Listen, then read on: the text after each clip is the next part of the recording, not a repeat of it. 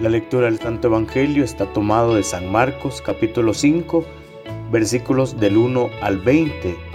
En aquel tiempo, después de atravesar el lago de Genezaret, Jesús y sus discípulos llegaron a la otra orilla, a la región de los Gerasenos. Apenas desembarcó Jesús, vino corriendo desde el cementerio un hombre poseído por un espíritu inmundo, que vivía en los sepulcros. Ya ni con cadenas podían sujetarlo.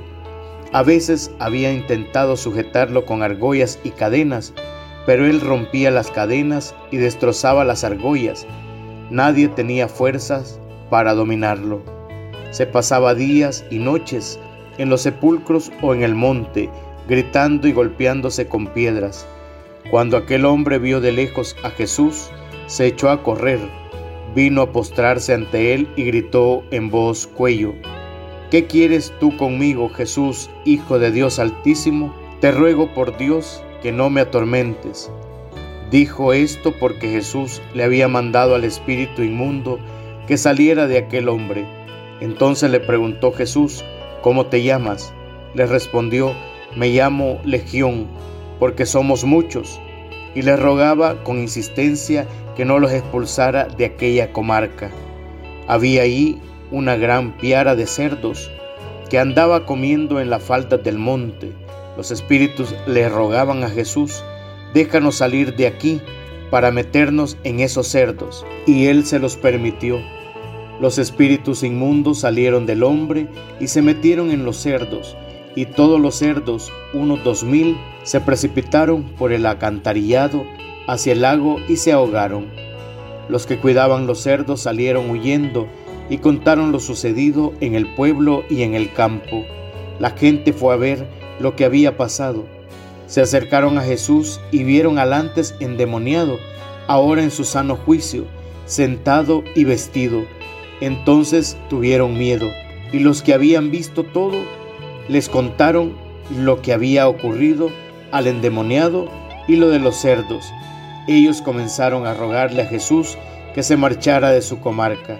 Mientras se embarcaba, el endemoniado le suplicaba que lo admitiera en su compañía, pero él no se lo permitió y dijo, Vete a tu casa a vivir con tu familia y cuéntales lo misericordioso que ha sido el Señor contigo. Y aquel hombre se alejó de ahí y se puso a proclamar por la región de Decápolis lo que Jesús había hecho por él. Y todos los que lo oían se admiraban. Palabra del Señor, gloria y honor a ti, Señor Jesús.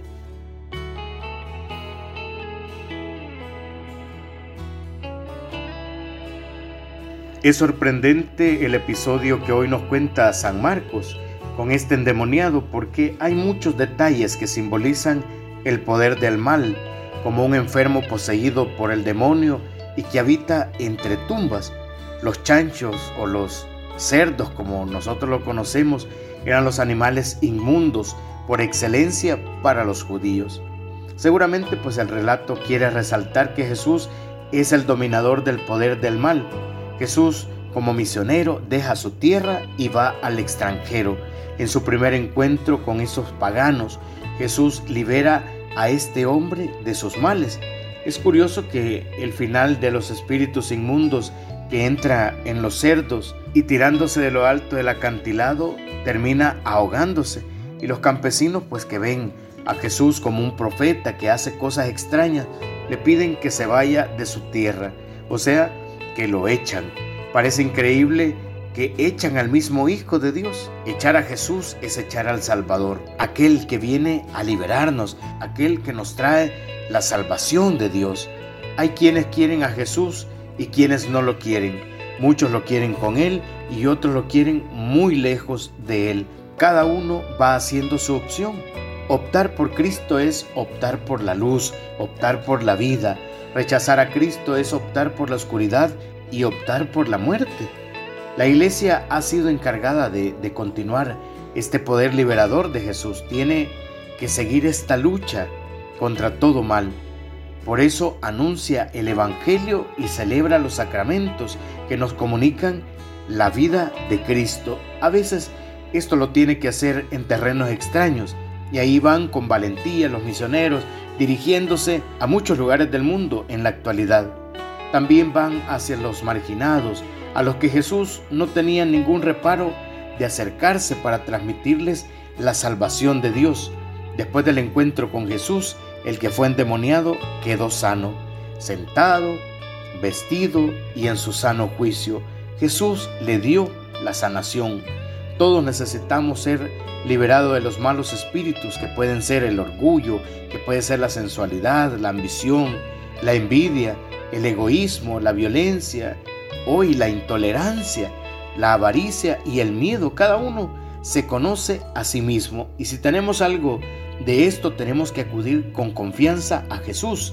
Él quiere liberarnos de todo mal que nos aflige y que nos atañe en este momento. Por supuesto, se lo dejamos, ¿verdad?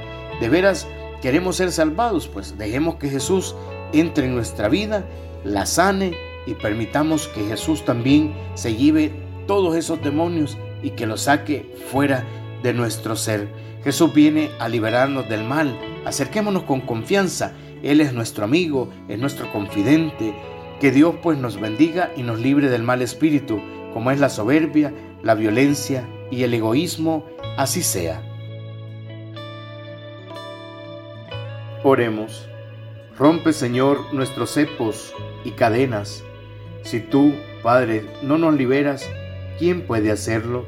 Restitúyenos a nuestra condición de hijos tuyos, libres y señores del mal con Cristo y como Él. Amén. En el nombre del Padre, del Hijo y del Espíritu Santo. Amén.